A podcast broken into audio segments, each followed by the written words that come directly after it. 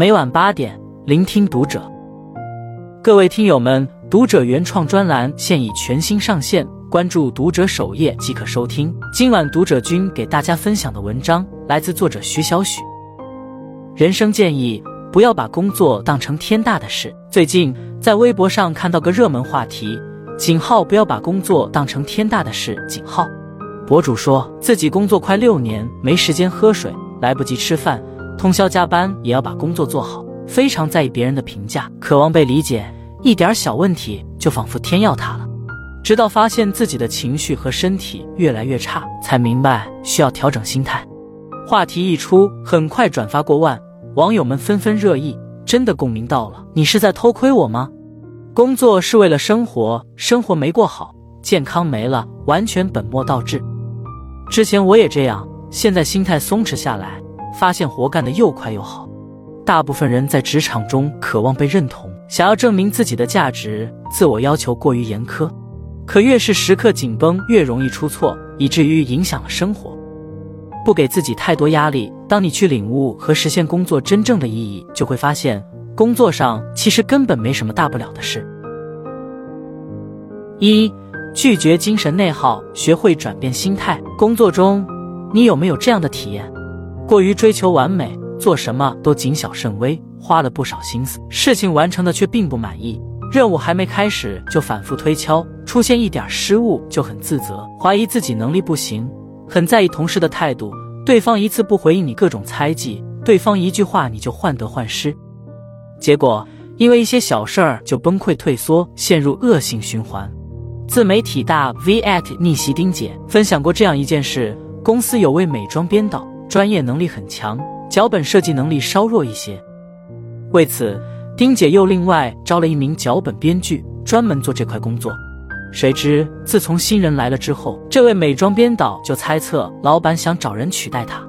他每天消耗大量时间打情绪仗，人看上去憔悴了不少，作品质量明显变差了，粉丝数据也跟着下滑。尽管丁姐告诉他招新人仅仅是出于工作需要，可他还是在一个月后提出了辞职。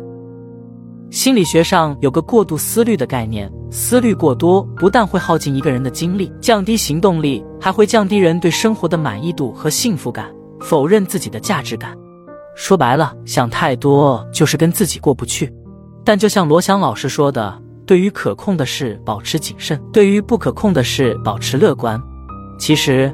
许多问题并没有特定意义，只是我们的主观臆断把自己的精神捆绑了。好的心态是能量的过滤器，学着建设自己，用行动代替胡思乱想，把力气用在事情本身上，问题皆可迎刃而解。二，不要害怕犯错，培养成长思维。工作中，你是不是经常瞻前顾后，一定要确保万无一失才肯着手去做，导致效率过低？殊不知，学习过程就是通过不断试错，从而不断改进的过程。不管做什么事，大胆去尝试，找到解决问题的方法，技能也就随之提升了。花生妈安博刚跳槽到外企时，做事总比同事慢一两拍。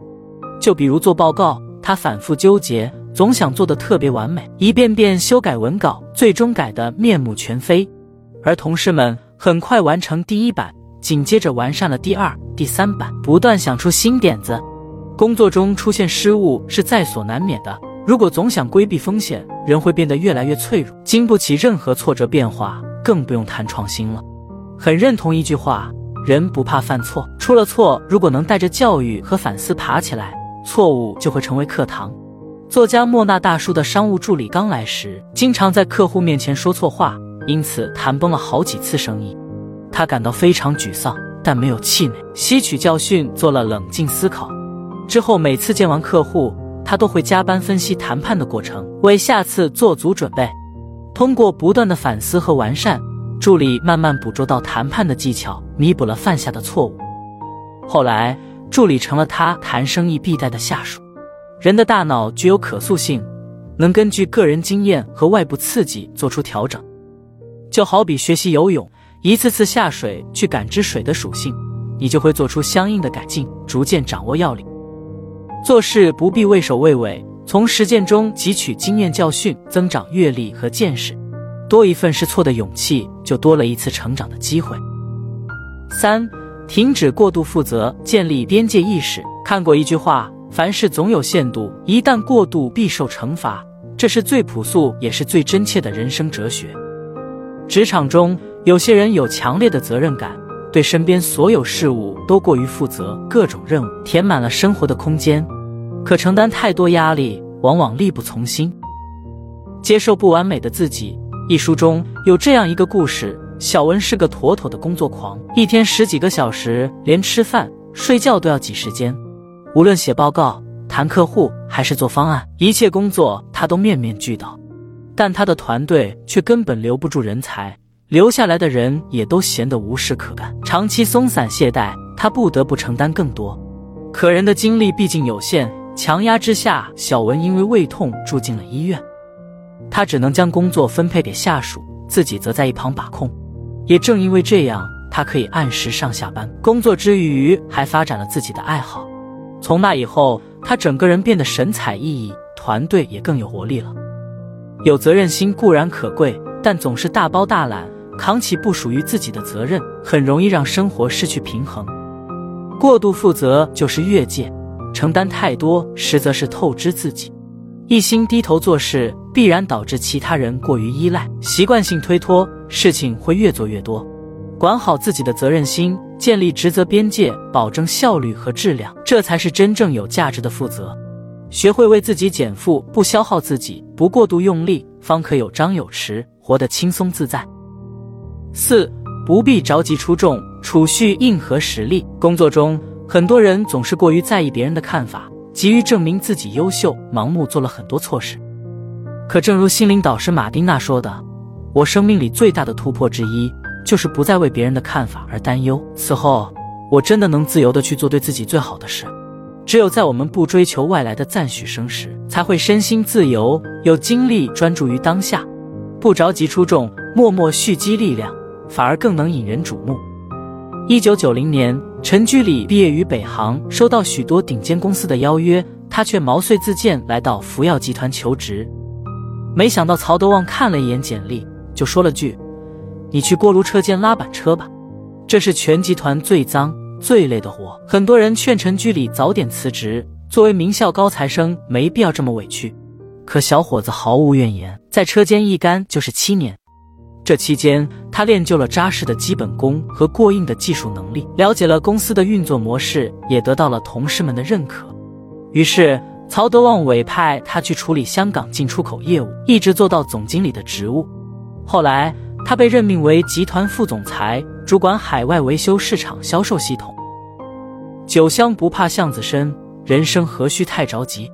放弃急功近利的心态，耐得住性子。沉得住气，潜心体验和沉淀的过程，一切只是时间问题。正如莫言说的：“晚熟的人，到了合适的时候，出现了能让他展现才华的舞台，他便会闪闪发光。”人生如同一棵树，经年累月的扎根深耕，才能成就枝繁叶茂的拔地参天。真正的名声，从来不是自证得来的，而是扎扎实实的珠玑寸累，自然而然，水到渠成。有句话说得好。工作是手段，生活才是目的。工作和生活应该是相互成就的关系。把工作看得太重，生活就会偏航。当然，不把工作当成天大的事，并不意味着躺平，而是要拒绝身心的过度消耗，放下完美主义，专心提炼自己的核心价值，保持开放的态度，用恰到好处的力度，以更好的状态应对随时出现的挑战。关注读者，感恩遇见。